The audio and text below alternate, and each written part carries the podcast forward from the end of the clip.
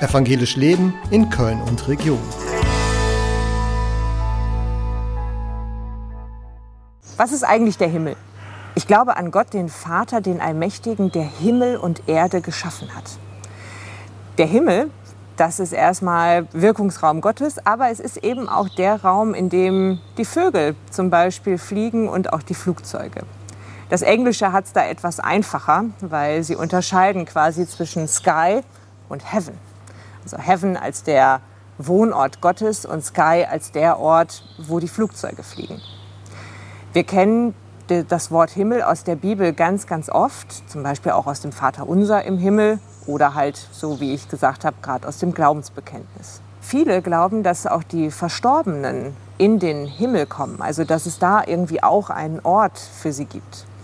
Wir bekennen im Glaubensbekenntnis, dass Jesus aufgefahren ist in den Himmel und er von dort kommen wird. Wir haben das Gefühl, dass der Himmel uns ganz umspannt, dass er irgendwie auch mit zu Gottes Schöpfung gehört.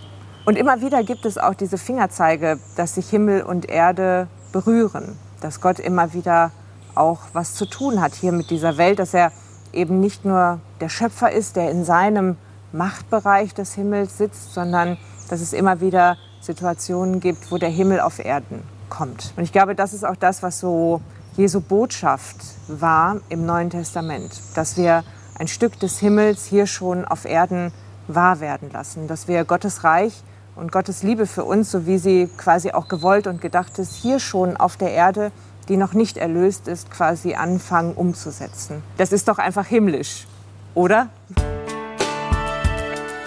Evangelisch Leben in Köln und Region.